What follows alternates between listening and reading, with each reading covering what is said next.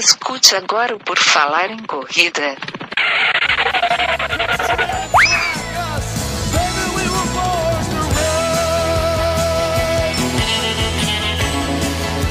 Are you ready to run?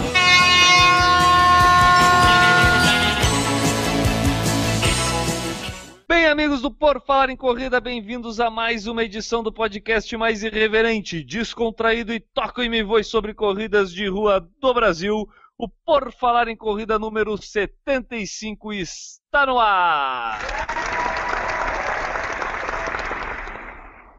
Muito obrigado, auditório do Por Falar em Corrida. Eu sou o Guilherme Preto e comigo meu colega, há 75 edições, Enio Augusto. Tudo bom, Enio? Tudo bem, estamos aqui para mais uma edição do podcast, 75 vezes. Hoje não temos frases motivacionais? Temos? Então, por favor, as frases motivacionais de Enio Augusto, agora presentes em todas as aberturas do nosso podcast. A diferença entre o impossível e o possível reside na sua determinação. Esta é a mensagem motivacional de Enio Augusto, agora presente em todas as aberturas do Por Falar em Corrida. Hoje estamos apenas nós dois aqui, old style, né, Enio? Talvez contemos com a presença de Maurício Geronasso no decorrer do programa. O programa de hoje, essa edição número 75 do Por Falar em Corrida, a gente vai falar sobre os destaques do ano. Destaques escolhidos por nós de forma aleatória, mais, mais precisamente, destaques escolhidos pela nossa produção numa linda tarde de uma segunda-feira dessa última semana, exato, Iane? Isso, numa segunda-feira a produção resolveu procurar algum destaque do ano para colocar no nosso podcast e chegamos a algumas coisas e algumas lembranças aí que a gente vai tentar trazer para o pessoal. E como é uma lista e tal, sempre há, há divergências. E havendo divergências, quem quiser mandar a sua sugestão lá no nosso site, no porfalarencorrida.com, no post, ou mandar e-mail, é só entrar em contato e dizer o que, que achou, se achou ruim, se achou bom, se concorda, se, se discorda, enfim. A gente também, além, além de pesquisar algumas coisas para saber exatamente o que aconteceu em 2014 aí de importante, né? A gente também lembrou de alguns fatos, então é isso que a gente vai falar hoje no assunto principal do nosso programa. Mas antes disso, a gente precisa falar um pouco sobre o modo das pessoas nos acharem na rede mundial de computadores. Quem quiser saber mais sobre o Por Falar em Corrida, o que que fazem? Então, o jeito mais fácil que a gente indica para o pessoal nos conhecer e ver o que, que a gente está fazendo é ir no porfalarencorrida.com, nosso site. Lá tem todos os meios para você acessar Facebook, Instagram, Twitter e ainda tem os posts lá, que a gente está colocando quase diariamente, né? Tem as nossas análises da Balneário 10K, da Beach Mountain Challenge e da 19ª Corrida do Tingui, que participamos. Tem review de tênis, tem o podcast 74, tem a largada da Corrida da Justiça em Itajaí, que estivemos presente. Temos 10 dicas para a maratona perfeita, um jeito diferente de se, de se, divertir na esteira e cartazes motivacionais engraçados em maratonas. Olha, eu indico desse aí que tu falou, um jeito diferente de se divertir na esteira. Tá? É eu bom. achei algo muito legal, inovadores, talvez estejamos pre presenciando uma revolução na forma de se correr numa esteira, né? Na, na, fazer a corrida indoor. Que, qual, qual, é a tua opinião sobre aquele post, gente? Então, aquilo lá pode revolucionar a chatice que é correr numa esteira, né? Só que requer certa habilidade. Não é para todo é, mundo. É, mas tu, todo esporte no início requer um pouco de desafio, né? De conseguir superar os seus limites, fazer algo além do comum, né? Então, acesse lá www.porfalaremcorrida.com e confira todos esses nossos posts aí. A gente vai estar tá aumentando a quantidade de posts cada vez mais de acordo com a, a, solicitação de todo mundo e o retorno que a gente tiver das pessoas que acessarem lá. O comentário pode ser feito através é, do Facebook mesmo, tem lá na própria página, lá embaixo tem um campo ali para comentar através do seu perfil do Facebook. Então, tudo altamente atualizado, um, um, site altamente moderno, inovador. Inclusive mudamos o layout essa semana, né? Isso, a gente está mudando mais de layout do que o de cueca. Então tá, após esse momento divertido do nosso Por Falar em Corrida, vamos ao que interessa, vamos falar de corrida. Destaques de 2014 no Planeta Corrida, Enio. É o que a gente hoje nos propomos a falar neste podcast. Como mais ou menos a gente vai tratar esse assunto? Como é que a produção pensou em a gente montar esses destaques 2014 do Por Falar em Corrida? Nós pensamos da seguinte forma: vamos tentar lembrar alguns momentos né, de provas marcantes, circuitos que aconteceram, provas diferentes aqui no Brasil, alguns fatos que aconteceram no atletismo e nas maratonas, e também a gente vai falar depois dos destaques negativos, que a gente também reuniu algumas coisas assim que aconteceram que poderiam ser melhor ou não precisavam ter acontecido. Então deixa eu falando aqui um primeiro destaque que aconteceu esse ano aqui no Brasil, né? E a gente vai destacar a presença do fenômeno, do cara mais rápido que já existiu na face desse planeta, pelo menos desde que inventaram o cronômetro e fosse possível cronometrar uma distância precisa. O tal de Usain Bolt esteve no Brasil, né? Isso, ele esteve no Rio de Janeiro aqui no mês de agosto, participando daquele desafio mano a mano, que eles montaram uma, uma pista de 100 metros na praia de Copacabana que reuniu bastante gente lá olhando o, o Bolt. Tinha o, é, atletas brasileiros também, alguns estrangeiros, que competiram lá na praia de Copacabana. Não é a primeira vez, ano passado, em 2013, ele já tinha feito esse mesmo desafio lá, mas a presença de um recordista mundial, de um cara. Ele vai além de ser um recordista mundial, ele é um fenômeno da história do esporte, está presente no Brasil participando de uma prova mesmo que festiva, né, é um evento que a gente pelo menos pensou que valia a pena se destacar aqui no programa de destaques de 2014, né?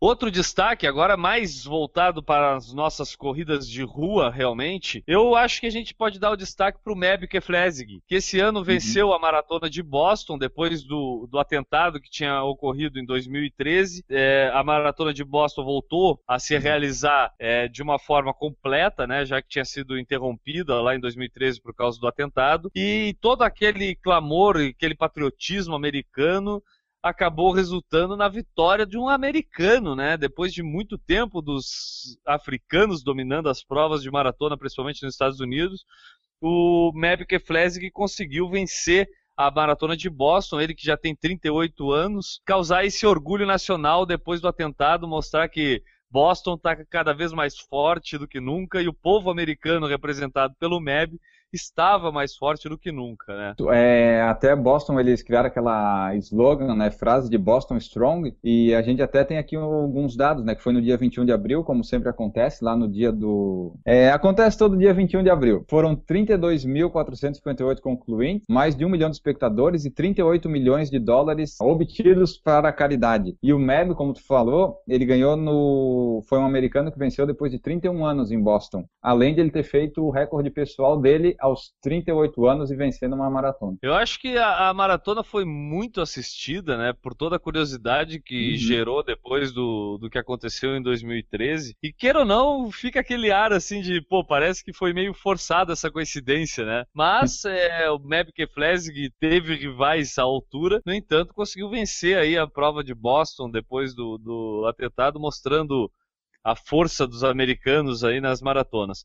Foi um fato uhum. histórico eu acho que é, a gente quebra um pouco dessa desconfiança de que pode ter sido algo arranjado para ele vencer pelas, pelo significado que teria um americano vencendo em Boston depois do que aconteceu em 2013, pelo desempenho que ele teve também na maratona de Nova York. Ele, uhum. com 38 anos, competiu, quem acompanhou ele, ele foi junto com o pelotão de frente ali com os, com os principais kenianos até o final da prova praticamente conseguiu chegar em quarto lugar, né, mostrando que realmente ele tem condições de vencer a prova. Então, ter vencido Boston, provavelmente treinou para que aquele fosse o ápice dele na temporada. É, não foi nada é, planejado, vamos dizer assim, foi pelo esforço pessoal mesmo dele. O desempenho uhum. dele na maratona em Nova York, com, uh, com tempo um pouco adverso por causa do vento e tudo, o tempo final dos, dos vencedores da maratona de Boston, é, de, de Nova York, desculpa, não foi o melhor tempo do mundo, ficou ali em torno de 2 e 13, 2 e 16, se eu não me engano, os, os quatro, cinco primeiros. É, hum. Mas mesmo assim, por um cara com 38 anos de idade, que já havia vencido uma Major esse ano, tá entre os quatro primeiros ali de novo, é, mostra que ele merece esse destaque que a gente está dando para ele no programa de hoje, né? Isso, a gente vai mandar até para ele depois o nosso diploma do certificado, que ele está presente na nossa lista de destaques de 2014. Manda outro destaque aí, Enio. Então, um outro destaque é o Kenenisa Bekele, que estreou nas maratonas esse ano, com um recorde na Maratona de Paris. Na primeira maratona dele, ele venceu e fez o recorde lá em Paris. Que ele é um atleta bastante conhecido dos recordes mundiais de 5 mil e 10 mil na pista, né? E ele treinou e esse ano fez a estreia dele nas maratonas, correu Paris e também correu Chicago no final do ano, mas Chicago ele não foi assim tão bem. Mas ele merece esse destaque porque, né, era, tava, era um atleta de pista, conhecido na pista, recordista mundial, passou para as maratonas e começou estreando muito bem um destaque em geral, a gente pode dizer assim, é, a gente vai destacar aqui os trail runnings, né, as corridas de montanha em trilhas que cresceram bastante esse ano, né? Isso, a gente teve aquele circuito K21 com várias meia maratonas nas trilhas. Tem também o Montandu que se espalhou por vários lugares, Fernando de Noronha, no deserto do Atacama continuou, fez outras edições e num todo o, as corridas em montanha estão crescendo bastante, tem, tem tido bastantes adeptos e cada vez mais provas nesse sentido. Então a gente uhum. dá esse destaque para as corridas de montanha como uma modalidade que cresceu bastante nesse último ano, mas que também a gente percebe como uma, algo que pode crescer bastante ainda no Brasil nos próximos anos, né? Isso, é, como tu falou, é, não, não tem muita gente, mas o público que vai é não é seleto, mas é aquele público que é fã de trilha. Então é quase certo que eles vão gostar. Tu pode colocar a trilha no pior lugar que eles vão lá, quanto pior melhor e tal, né? É um público que gosta disso, então é só demarcar bem a trilha por onde tem que passar, ter um pouco de hidratação e tal, que vai conseguir fazer a prova que agrada as pessoas, que nem a distância ferida precisa estar, tá, já que é em montanha. Né? O próximo destaque que a gente tem aqui foi o destaque que apareceu este ano na maratona lá da Disney, foi o desafio do Dunga, que antes a, lá na Disney tinha apenas o desafio do Pateta, né, que era correr 21 quilômetros no sábado e 42 no domingo, e para esse ano eles colocaram, e para 2015 segue também o desafio do Dunga, que a pessoa corre 5 quilômetros na quinta, 10 na sexta, 21 quilômetros no sábado e a maratona no domingo. Daí ela ganha a medalha dos 5, dos 10, dos 21, dos 42, do desafio do Pateta e do desafio do Dunga. Sai com seis medalhas da Disney. Eu me lembro que quando lançaram esse desafio foi um alvoroço na internet. Foi. Todo mundo queria participar, inclusive, se eu não me engano, ela foi a primeira a esgotar as inscrições lá no site da Disney, né? Que eles dividem, dividem pela, pelos eventos o número de inscrições. E esse uhum. desafio do Dunga foi o, o, primeiro a ser esgotado em horas. É, é aquela loucura do corredor, né? Inventar uma, uma, coisa nova, um desafio diferente. O desafio do Pateta já era algo que atraía bastante gente, né? Uhum. E o Run Disney, que quem não conhece, eu inclusive indico acessar o site e conhecer é o legal. circuito de provas que eles têm, que, que são provas tanto na, na Disney da Flórida quanto na Disney da Califórnia, eles dividem as provas temáticas nesses dois lugares. É muito interessante, eles sabem trabalhar muito bem o marketing. Essa questão das medalhas atrai pra caramba. Quem, quem aqui, né, Enio, não tem vontade de ter uma medalhinha diferente daquelas, né? Eu garanto que tu é um cara que não tem, né? Não, não tem nenhuma vontade, imagina. Até no, no, no, Instagram deles, eles colocam fotos direto, até dá vontade de correr aquela meia maratona da Cinderela, sabe?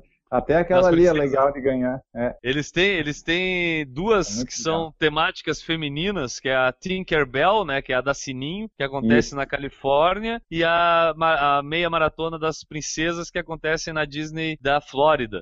Mas eu acho que eu até era uma dúvida que eu tinha e eu pesquisando por imagens eu cheguei a perceber que não é exclusiva de mulheres. Elas são temáticas para mulheres, mas uhum. não são exclusivas para mulheres. Então, tu pode, Enio. Se tu quiser te ah, fantasiar então. de Ariel, a pequena sereia, tu pode correr, inclusive, essa meia maratona das princesas lá na Disney. Vou, vou averiguar a possibilidade. Uma dessas corridas na Disney eu quero correr. Não sei se esse desafio do Dunga, né? Porque eu acho que é muita coisa.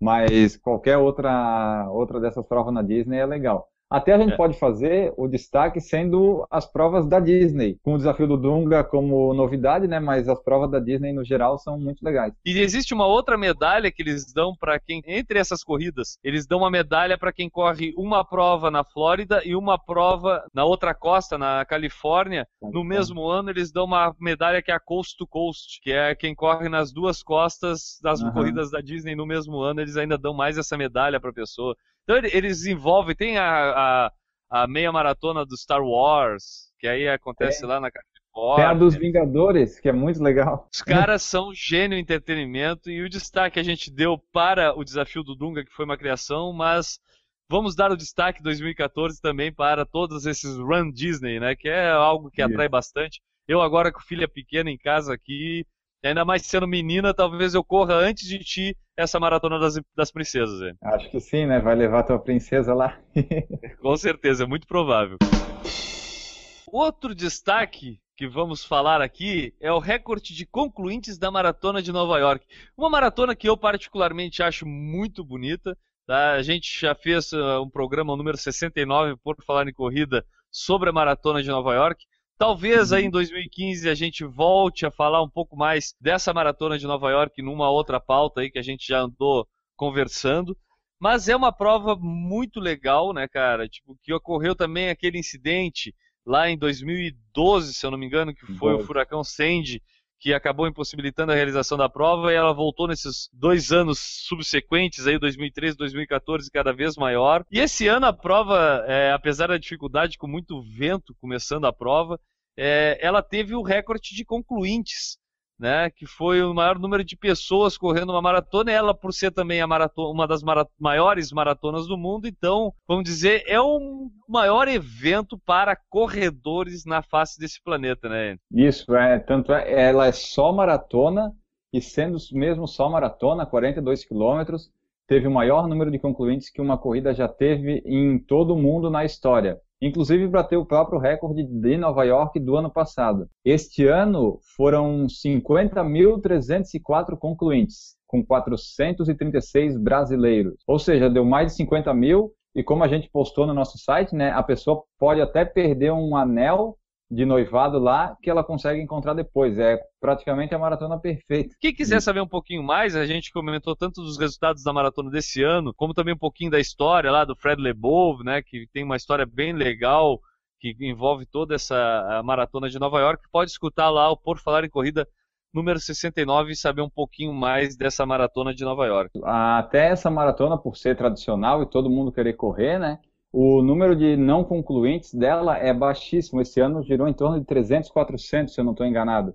Ou seja, a pessoa vai para Nova York, ah, tem alguns que fazem caminhando, até se a gente vê pelo tempo, né? Mas eles vão para lá para aproveitar o percurso, aproveitar o clima e tudo, fazem caminhando, mas não desistem de completar. É bem legal, tudo o clima que envolve a prova, os staffs, o apoio do pessoal, tudo é nota mil, dois mil, sei lá. A Carol Wozniak, né? É um dos pretextos também aí para quem quiser ir, vai que ela repete. É, é, realmente, é, foi muito bonita a Maratona de Nova York 2014. Mereceu destaque. Eu acho que eu vou personificar o destaque na Carolina Wozniak, a tenista que nunca tinha corrido mais de 21 quilômetros e concluiu a maratona em 3 horas e 26, se eu não me engano, né? Isso, foi um baita de um tempo para quem nunca tinha corrido uma maratona. Cara, e né, é alguém que merece o destaque da Maratona de Nova York. Vamos a um destaque então um pouco mais local agora. Vamos falar um pouquinho mais perto da gente. A gente foi lá para os Estados Unidos, para a maior de todos os tempos, 50.300 e vai lambada concluintes, que foi a Maratona de Nova York. Mas vamos trazer um pouquinho para nossa realidade, que foi a primeira vez que a Wings for Life passou aqui pelo Brasil e a gente foi premiado por ter recebido essa corrida aqui na nossa ilha de Florianópolis, né? E nós dois estivemos lá participando. Isso, a gente foi lá, foi a primeira edição da Wings for Life que eles fizeram, né? Por Florianópolis ser meio que uma cidade de entrada da Red Bull, é, acabou sendo aqui. A do ano que vem vai ser em Brasília, mas a primeira edição foi aqui em Florianópolis. Largamos lá no sul da ilha, os vencedores correram até o norte. Foi bem legal e a gente participou lá também. É, só para lembrar como é que aconteceu, era uma corrida que eu acho que já merece o destaque, não só por ter sido uma primeira edição, mas ela, ela, ela tinha uma logística É que a gente ficava até um pouco desconfiado, né? Logo que lançaram a ideia dela. Primeiro, eu me lembro que o valor era baixíssimo e era 100% revertido lá para, a, para, para o auxílio à pesquisa das lesões é, da medula espinhal, né? Então era para isso que era revertido o 100% do valor arrecadado com as inscrições, se eu não me engano, era 36 dólares ou 26 dólares. Tu lembra, Enio? Eu lembro que no dava para se inscrever já em dezembro de 2013 e era um valor. Depois ele aumentava depois de 20 de abril, um negócio assim. E quem pagava antes, lá em dezembro, janeiro, garantia um número personalizado com a bandeira do país. Bom, o valor, se eu não me engano, era 26 dólares que a gente pagou lá em, em dezembro de 2013. Enquanto o Enio procura aí para a gente passar a informação correta, é, eu vou só explicar um pouco como foi a prova. A prova ela não tinha uma chegada definida. Ela acontecia de acordo com o ritmo de um carro perseguidor. Então a gente largava, a gente fazia o ritmo da corrida que a gente conseguisse, e aí até um determinado momento em que um carro ultrapassava por a gente registrava o final da corrida. O carro largava 30 minutos depois, todo mundo largou, é, ele ia aumentando a velocidade a cada 30 minutos, então o teu pace ia sendo diluído com a distância que tu alcançasse. Eu participei, eu consegui 15 quilômetros. Tu conseguiu quantos quilômetros, Zé? Eu cheguei a 19, quase 20. Quase 20 quilômetros. E o percurso, para quem não acreditava, isso era grande incógnita pra gente, era, uhum. era um percurso único, tipo, ele não era em circuitos, nada, e a gente imaginou, mas vai parar Florianópolis, não vai acontecer isso. Como é, é. que vão fazer para retornar depois? E, cara, funcionou tudo perfeitamente. Além é. disso, a largada foi simultânea em várias, em 33 33, 36 cidades no mundo inteiro largaram ao mesmo tempo e houve um vencedor mundial para essa prova, né? Então Sim. foi uma prova com uma logística absurda. A gente teve o privilégio disso acontecer aqui na nossa cidade, né? Na nossa Florianópolis e acho que mereceu destaque pelo evento, pela, pela inovação, por tudo ter dado perfeitamente certo. Para quem ficou a, na dúvida aí do que eu falei, a gente chegava no local e tinha um ônibus para fazer a gente retornar. É, na própria entrada do ônibus a gente já recebia a medalha, isso era muito legal, e a gente voltava com aquele clima de festa já de pós-prova dentro do ônibus. Foi um evento promovido pela Red Bull, Red Bull como o Enio falou, mas é para esse, Instituto Wings for Life que faz ajuda na pesquisa para cura das lesões da medula espinhal. Exatamente. Até lá tinha o Mineirinho, aquele do skate, tinha uns pessoal lá de, de cadeira de roda também que estavam lá, que participaram da corrida, que teve corrida para portadores de necessidades especiais. O pessoal de cadeira de roda lá corria um quilômetro. E a gente falou dessa edição no PFC 52, que o pessoal depois vai poder procurar ali no nosso iTunes, no site que a gente fez uma edição só sobre a Wings for Life, com uma bandana na cabeça, acho que até está disponível no YouTube. E o preço da inscrição foi 26 dólares, que convertendo eu paguei 63 reais. E viu como eu sou bom de memória, cara? Acertei o preço que eu paguei em dezembro do ano passado sem precisar pesquisar, hein? É, eu, eu tenho é, uma memória aí. do elefante, né, cara? Isso aí. Aproveitando que o nosso convidado chegou aqui ao estúdio, tudo bom, Maurício? Tudo bem, boa noite, desculpa o atraso, estamos aí novamente. Então, Maurício, a gente está falando aqui, é, para quem como tu chegou agora, tá? a gente está falando sobre os destaques de 2014. E a gente estava aguardando justamente para a hora que tu chegasse aqui no nosso estúdio de transmissão, um dos destaques que até foi motivo de muitas repetições aqui no programa do Por Falar em Corrida, na edição que mencionamos isso, que foi a primeira maratona do nosso convidado especial, que também já é convidado permanente aqui do Por Falar em Corrida, Maurício Geronasso, completou sua primeira maratona. Uma salva de aplausos! Fala para nós, Maurício, como é que é ter esse destaque no Por Falar em Corrida? Acho que como ouvinte assíduo desde o primeiro programa, acho que participar agora da edição 75 e ser mencionado como um destaque é uma honra. É, é, muito, é muito um prazer, um prazer. Tu escutou a, a, edição que a gente falou sobre a maratona de Curitiba, né? Porque o Enio foi participar da prova de 10 km, fez um tempo espetacular nos 10 km lá em Curitiba, de uma hora e três minutos, né, Enio, se eu não me engano? Uma hora e dois, não inventa, uma hora e dois. Foi, foi sub uma hora e três, né, que tu fez, né? E aí ele, ele trouxe o relato e comentou com a gente né? E depois, claro, a, a, tu teve, esteve presente na edição seguinte falando da tua participação.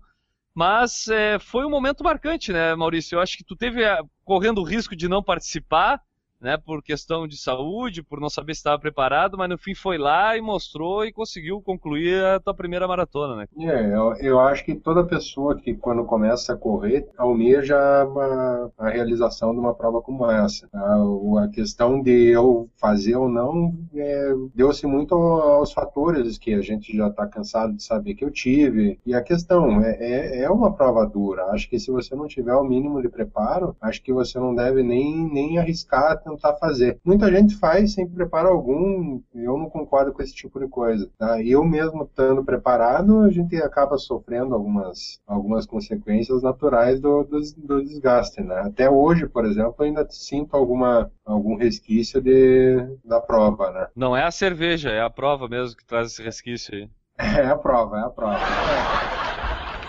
E como é que tu se sentiu sendo a pessoa com mais vezes um, tendo o nome citado numa única edição do Por Falar em Corrida? No PFC 71 foi. Não, você já sabe até a edição que foi, né? Já, tá, já entrou pra, pra história do PFC isso aí, né? Eu, Cara, eu vai, ser difícil, vai ser difícil outra pessoa ter o nome citado tantas vezes. Vai. Com certeza. Vamos adiante então nossos destaques de 2014. Então, outro destaque que a gente pode ter aqui é que foi a Mizuno Uphill, que ela começou em 2013, esse ano foi a segunda edição, mas esse ano foi a primeira edição que eles abriram para o público. E as inscrições foram concorridas e acabaram em poucos minutos e, tiver, e, eles fizeram até uma lista de espera para o pessoal que foi depois. A Mizuno Uphill, né, que é aquela prova que a gente já falou no, no PFC 68, que o pessoal larga no, em Lauro Miller, sobe a Serra do Rio do Rastro, é uma prova diferente, uma maratona em subida que tem todos os atrativos de beleza natural e adversidades, como teve esse ano de vento e chuva. É, no PFC 68, a gente teve a presença de duas pessoas que concluíram a prova. Inclusive, uma delas, o Marcelo Enninger, terminou em décimo colocado geral da é. Mizuno Uphill e também deu esse depoimento pra gente. Ele também fez o podcast sobre amigos corredores casca grossa, que agora eu não vou lembrar o nome. Também foi com o Marcelo Henninger e o Alexandre Aguiar, que também foi outro que estreou em maratonas, né? Também merece o destaque, assim como o Maurício. É, uhum. Mas estreou fazendo a Mizuno Uphill, né? Estreou é. numa maratona bem simples, fácil de se fazer. Né?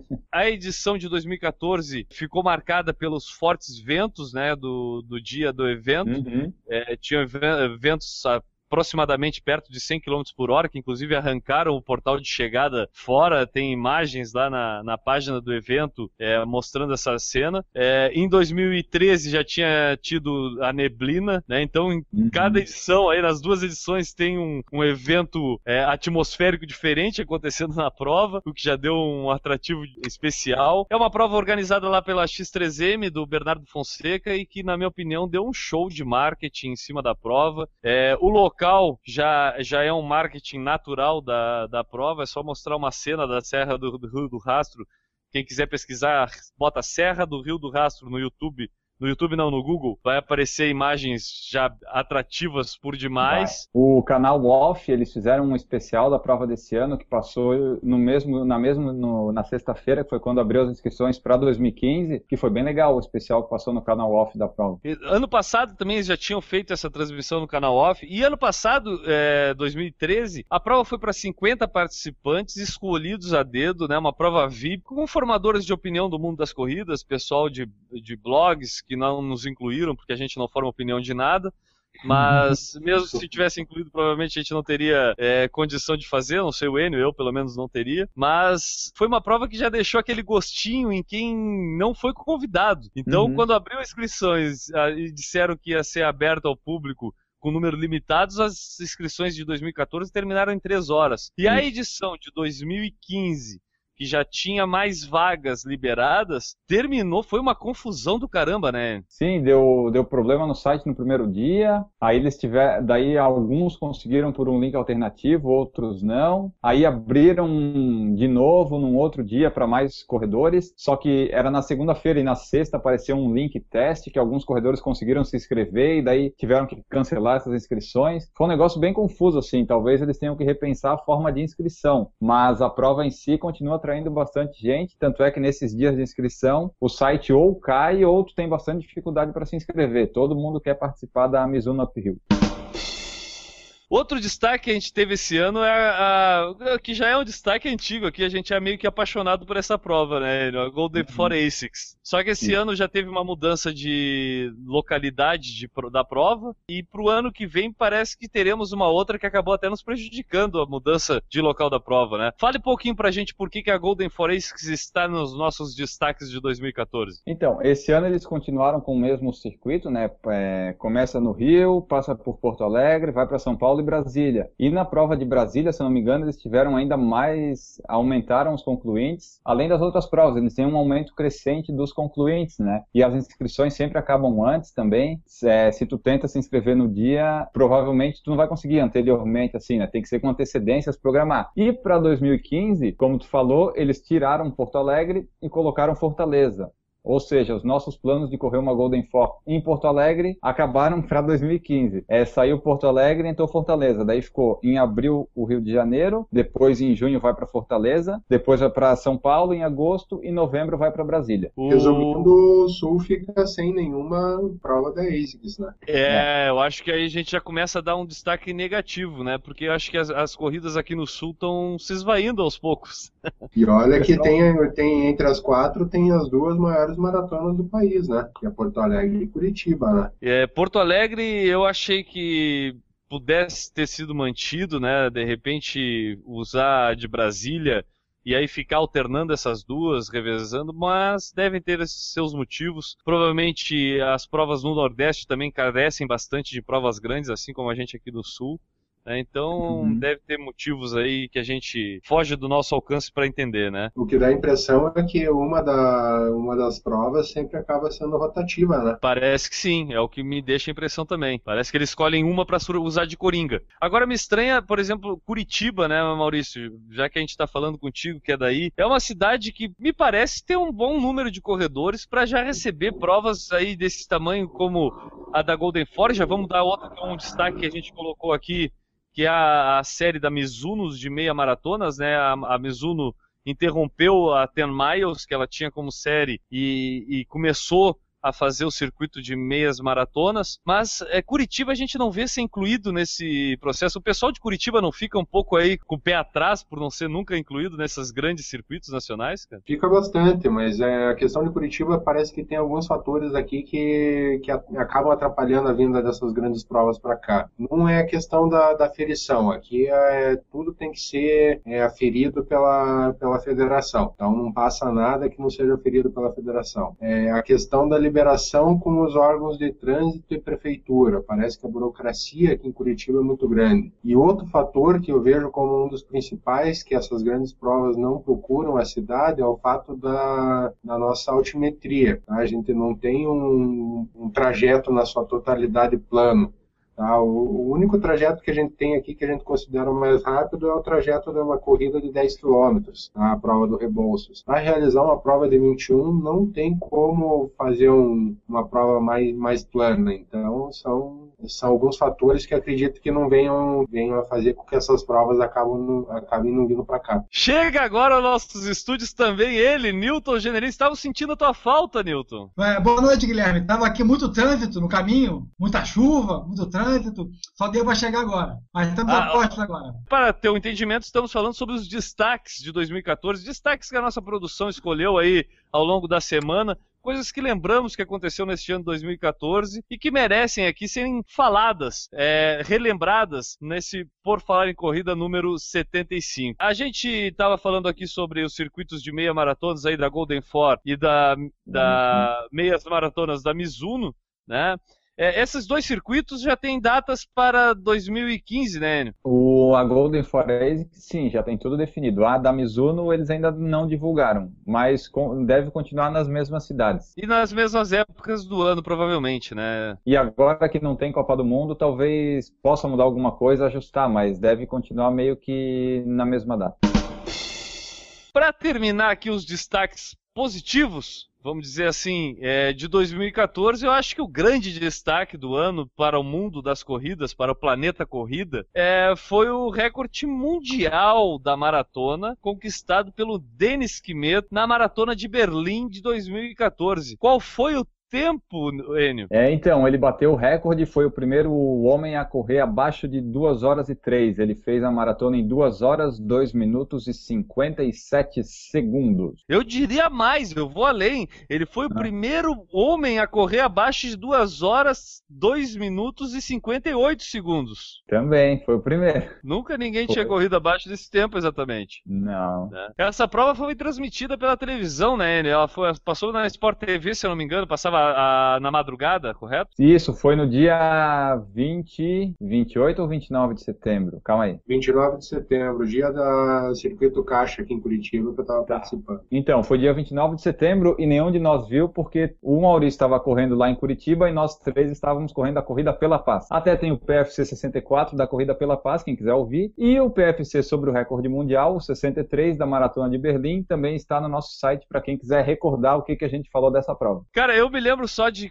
de como o Enio falou, a gente estava participando, mas quando a gente estava ainda antes da largada, já veio o boato, já todo mundo conversando lá na hora da corrida, que o, que o Denis Quimeto tinha conseguido o recorde mundial, né? Que já tinha sido do Wilson Kipsang ano passado nessa mesma prova, então é dois anos consecutivos que a Maratona de Berlim nos brinda com o recorde mundial. Não sabemos o que esperar para 2015, será que consegue baixar? O que, que tu acha, Maurício? Será que vem novo recorde mundial em 2015? Não, a gente tem que sempre esperar, né? Porque do jeito que esse, esse pessoal anda correndo aí, acho que fácil, fácil consegue baixar mais um pouco. Tem que esperar. Tem que esperar e ver o que vai acontecer. A corrida sempre vai muito da, de como a- os corredores estão no dia, como a- é, diversos fatores que, que acabam influenciando. Né? É, Newton Generini, tu que é da época de ver os recordes mundiais do Emil Zatopek, tu acha que em 2015 teremos um terceiro ano consecutivo com recordes mundiais? Eu acho que tem boa chance. Realmente, há alguns tempos foram muito baixos, bem perto desse, desse recorde. Mas acho que tem sim, tem chance sim. Tens algum nome que tu ah, desconfie que vai conseguir esse recorde, Newton? Ele Augusto. É meu palpite. All-in nele.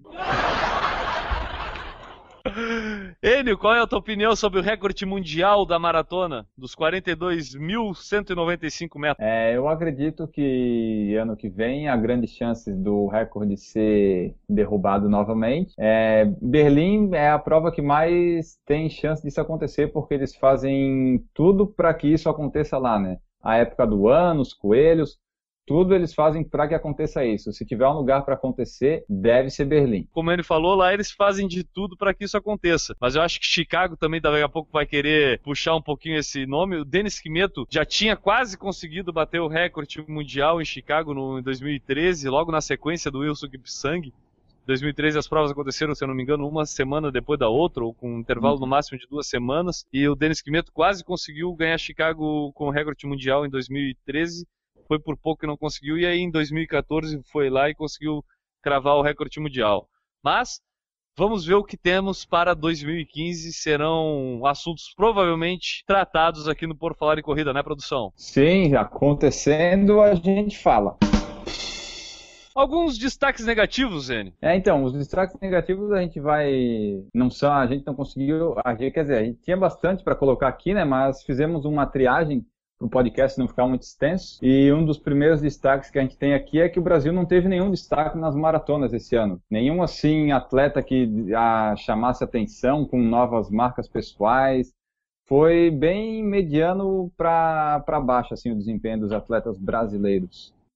Mas Eu acho que- é, essa, essa questão de, dos atletas brasileiros pode ser suprida com uma vitória na São Silvestre, né? Acho que toda, todo ano todo mundo torce para a vitória do brasileiro na São Silvestre. Ah, Ah, é que a São. Silvestre não é maratona. Ah, como não? Como não? Não é? Todo mundo fala que é maratona de São Silvestre. Mas não é maratona? Não. Tem Tem certeza? um monte de gente correndo, tem, corre, tem corredor e maratona. Ponto. É. Final. Bom, ah, na verdade eu acho que essa falta aí é um pouco reflexo do que eu já falei da questão do atletismo do Brasil. A gente é capenga, eu acho que não consegue, a gente não consegue achar um caminho para o atletismo brasileiro e é, um- é algo que me deixa meio é, perplexo. Não existe uma política de atletismo nos colégios, não existe uma política de atletismo da própria educação física que a gente estudou, né? Ele tava, o, o uhum. Newton, que é formado professor de educação física. Não existe essa cultura do atletismo dentro das próprias instituições que preparam os professores de educação física. Então imagine o que, que seria a consequência disso e eu acho que essa falta de, de, bons atletas, de atletas com destaque constante no, no mundo do atletismo, em maratonas, em provas de, de 10 mil de pista, 5 mil de pista, acho que é muito reflexo dessa nossa falta de, de política do atletismo no, no, como esporte nacional. Uhum. É, mas é, atletas como Mauri, Ma, Marilson, como o Solonei. Solonei, Frank Caldeira, Paulo Roberto Costa, são atletas que, inclusive, o próprio Sérgio Rocha, no Corrida no Ar, fez é, alguns especiais para dizer aonde o pessoal estava indo correr, Isso. o que, que eles estavam fazendo, de tão obscuro que fica essa, uh, o que esses atletas fazem durante o ano, né? A gente não consegue saber o que, que eles estão correndo. Newton, na tua época de faculdade, o atletismo era algo tinha foco? Na, na, realidade, não mudou muito, não. Sendo bem sincero, foi, continua sendo igual. Na minha época, o destaque era o Robson Caetano, que agora é comentarista da Globo e tal. Posso me alongar nesse, nesse tema? Claro. Tá, é o seguinte: é, um, primeiro ponto, você, você comparar o atletismo, por exemplo, com a natação, hoje, e há 10 anos atrás, há 10 anos atrás era, eram exatamente iguais. Você tinha Pradinho, por exemplo, na, no medley, e conseguiu recorde mundial não conseguiu medalha, é, ouro olímpico, mas foi recorde mundial. E você tinha Robson Caetano, também foi destaque em Olimpíada. Não me lembro se ele ganhou medalha, eu acho que ele ganhou um, um bronze, se não me engano. E, e, Joaquim, Joaquim Cruz, fantástico, Joaquim Cruz. E mais algum, um ou dois atletas no Zequinha Barbosa, no 800, 1500. Mas vivia assim. E a natação tinha o Xuxa, Gustavo depois Borges. o Gustavo Borges. E, e, e, tinha um ou outro de destaque né, de destaque né, casual, vamos dizer, quase casual, destaque particular deles. Se você pegar hoje a natação e hoje o atletismo, você vai ver a diferença monstruosa que tem. Hoje você já tem uns 10 atletas de natação disputando final olímpica. Você, como mundo sabe, a né, final olímpica é uma coisa. Ganhar ou não a final olímpica, às vezes é milionésimo de segundo, às vezes é na, na, na virada, dedinho bateu errado, tu perdeu, tu perdeu a, a final. Então, ir para a final olímpica já é uma grande coisa.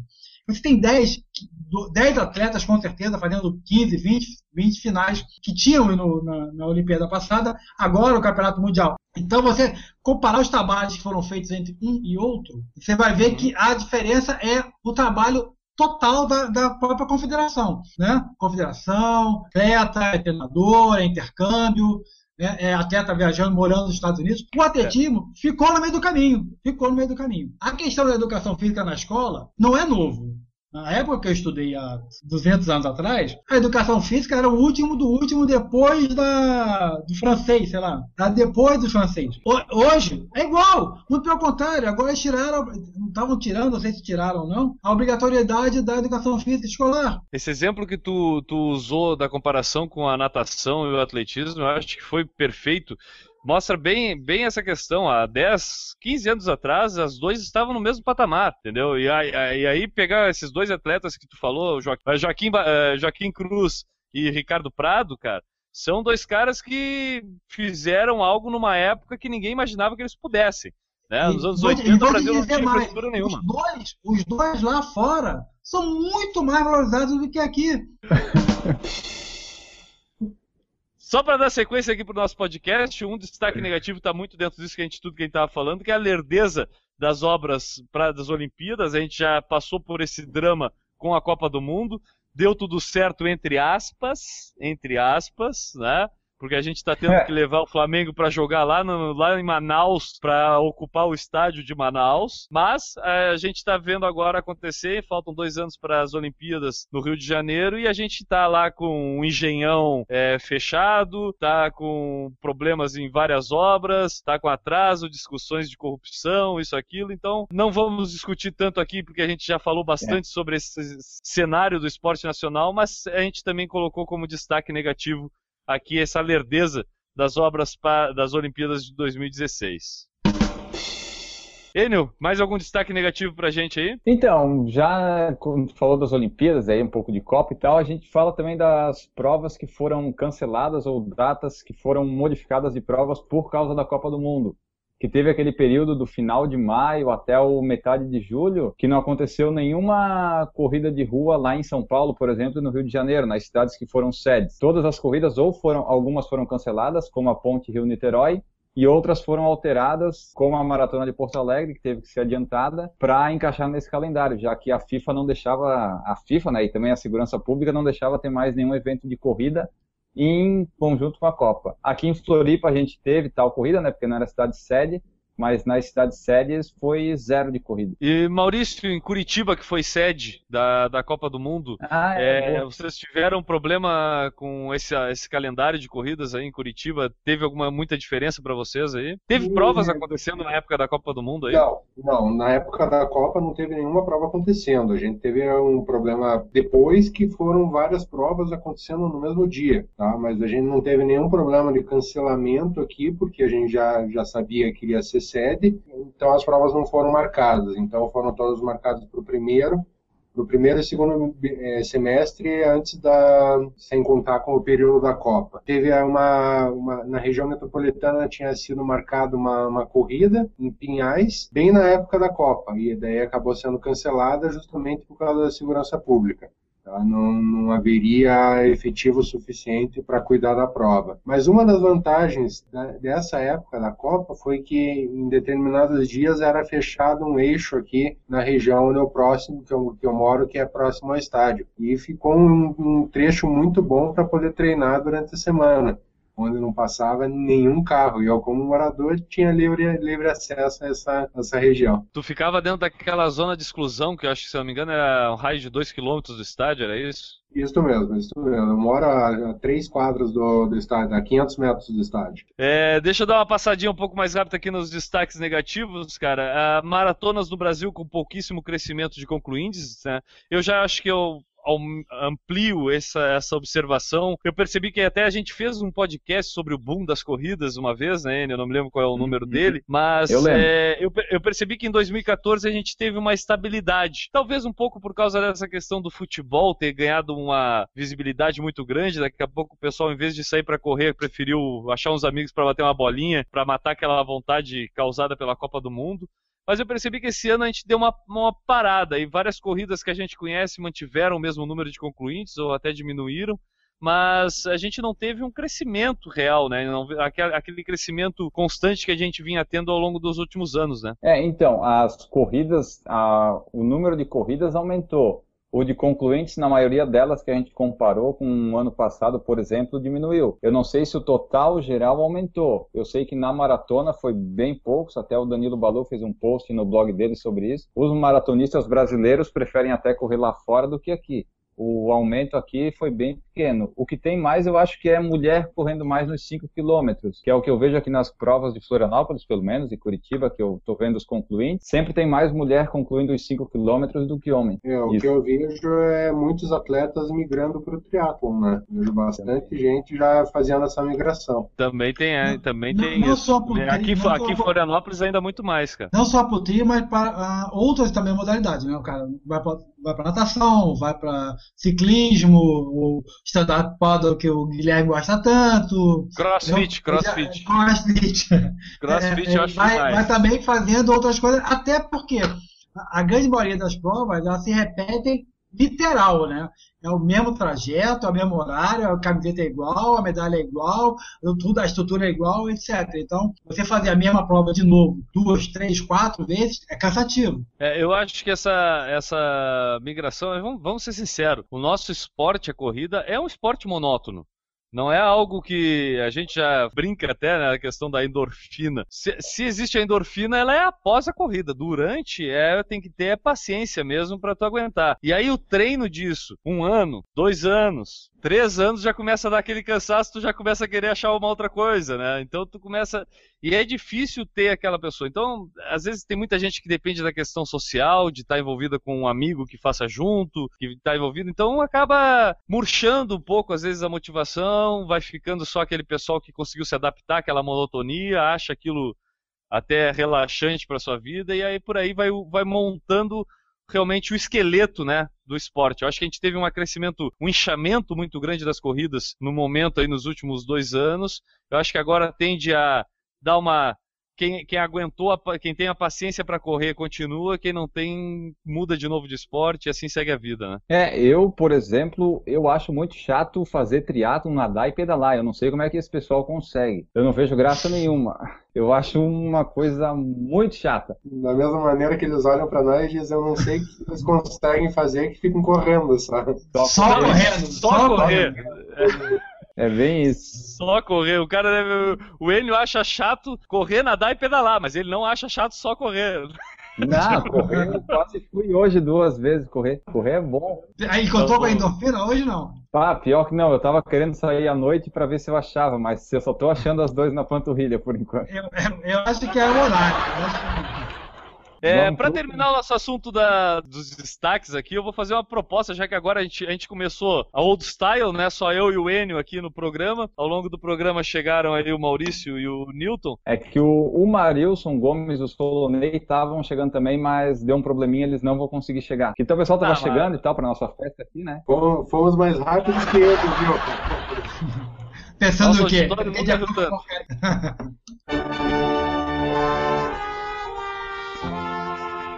Bom, eu vou propor para a gente terminar então que a gente é, eleja aqui três itens, cada um, como destaque pessoal, aquela opinião de o que, que foi o destaque na na tua opinião aqui do Maurício, do Newton, do Enio, para três itens. Melhor corrida, medalha mais bonita e qual é o melhor podcast de corridas editado que você conhece de 2014, tá? Vou começar com o nosso ouvinte mais assíduo, antigo, perpétuo, convidado permanente, morador de Curitiba. Maurício Joronazzi, por favor, quais são seus destaques de 2014?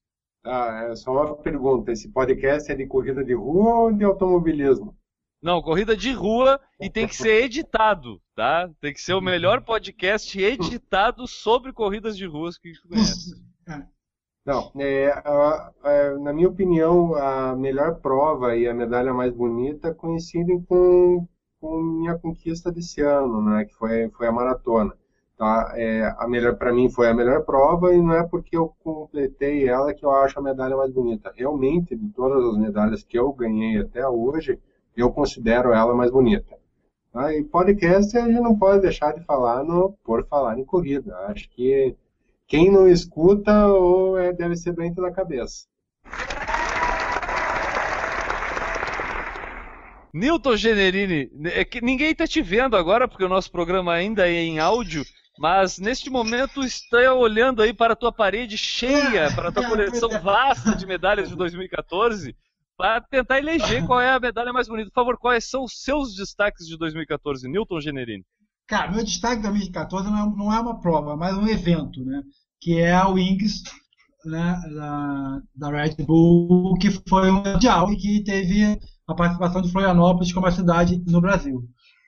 Foi uma prova, além de ser muito bem organizada, muito é, interessante, a proposta dela de, em vez de você ter uma linha de chegada, você ser pego por, pelo carro captura, digamos assim, é, foi muito interessante, muito diferente. A medalha dela é legalzinha, não é lá essas coisas. Eu aqui estou em dúvida entre duas medalhas. É, uma da, do Indomite, também é muito bonita, a do Indomite, inclusive a faixa é bem bonita. E uma que eu acho que o Enio tem, não sei se você tem, da Corrida da Lua Cheia, 2014. É uma medalha bem bonita. Esse ano não a corrida foi, né? foi, é, não foi esse ano.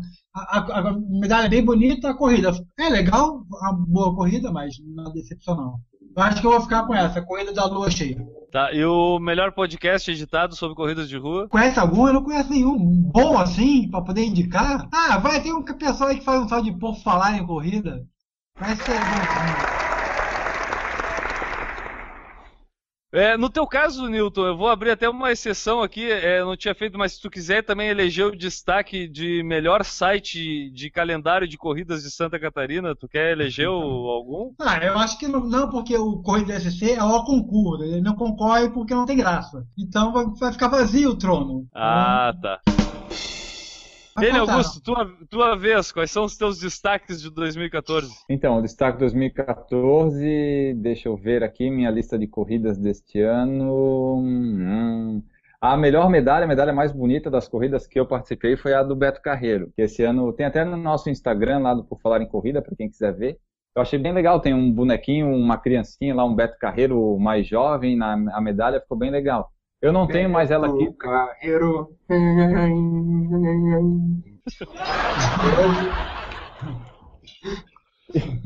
E hoje não é nem o último programa do ano, hein? Imagina o que, que vai vir ainda. Continuando. A medalha mais bonita é essa do Beto Carreiro, né? Das corridas que eu participei, a que eu achei mais legal, eu ia falar que era o Wings, mas como o Newton já falou, vou, vou mudar. E daí eu fiquei quase sem opção e vou ter que voltar para a maratona do Beto Carreiro, porque é lá no parque, é revezamento, dupla, quarteto ou octeto, e tu ainda ganha um ingresso para outro dia, é uma prova bem legal de se fazer. Das que eu participei, a do, a do Beto Carreiro é a melhor. E o... Tô achando que tem jabá aí, tô achando que tem jabá. Não, entendeu? pior que não. Vamos, vamos fazer uma auditoria nesse podcast, porque tá suspeito, tá suspeito. Não, pior que não, pior que eu só corri 13 corridas e a maioria não, ah, não dá nem para falar que eu corri porque não foram grande coisa. E o melhor podcast, esse eu não posso deixar de citar, né? Por falar em corrida, é um podcast que vem crescendo bastante nos últimos anos. É o podcast mais antigo de corridas de rua do Brasil. Já esteve até nos lugares mais altos do pódio nas últimas corridas, tem até vídeo no YouTube. Eu acho que esse é o melhor podcast de corrida, editado ou não editado, do mundo inteiro. Uma, uma coisa eu vou concordar com ele, ele tem crescido bastante. Eram dois apresentadores, agora são quatro. Então dobrou. Mas nem sempre a gente cresce em qualidade. Dos meus destaques, eu vou falar da a Wings. Eu corri quatro corridas esse ano, tá? É. O, a minha corrida em destaque é a corrida da maternidade. Tá?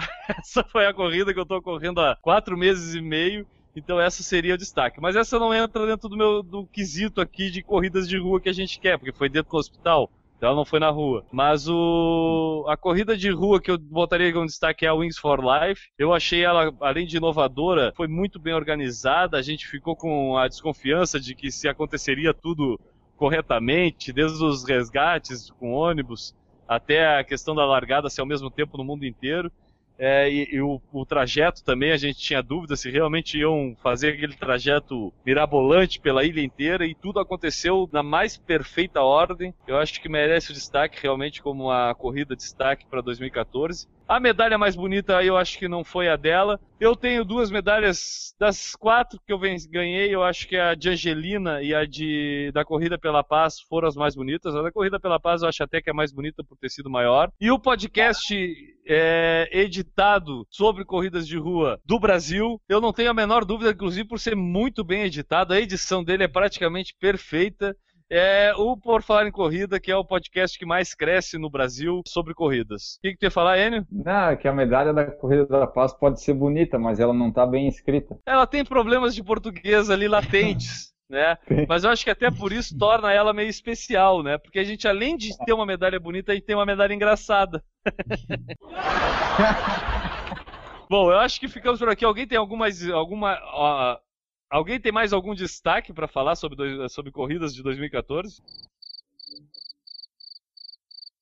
Bom, depois da participação assim efusiva do pessoal aqui do Por Falar em Corrida, acho que a gente já pode encerrar o programa. N Augusto, e se eu quiser ver um pouquinho mais sobre corridas em geral, sobre tudo que há sobre corridas, o que, que eu faço? Você vai no porfalarencorrida.com, um site que está com um novo layout, muito mais moderno, visualmente agradável, com várias novas abas e opções. Tem todos os nossos especiais, tem os vídeos de largada das corridas que a gente vai, estão todas lá tem as nossas análises de corridas cada vez mais imparciais, tem também é, notícias e posts. Maurício Joranasso, tchau pra ti, cara. Até o próximo. Liga o microfone. Pessoal, obrigado aí pela oportunidade mais uma vez. Desculpa o atraso. Até a próxima. Newton, um abraço pra ti. Até a próxima, cara. Um abraço pra todo mundo. Até a próxima. Esperamos no, estar no horário. Enio Augusto, um beijo e tchau. Um beijo para a nossa audiência. E eu quero também pedir desculpa aqui para os nossos convidados por não avisar eles que o podcast começava no horário que começava, né? Fazer o quê?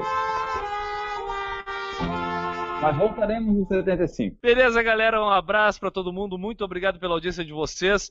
Não deixem de visitar o porfalarecorrida.com e deixar seus comentários, sugestões, entrar em contato com a gente. Um beijo para todo mundo e até a próxima. Tchau.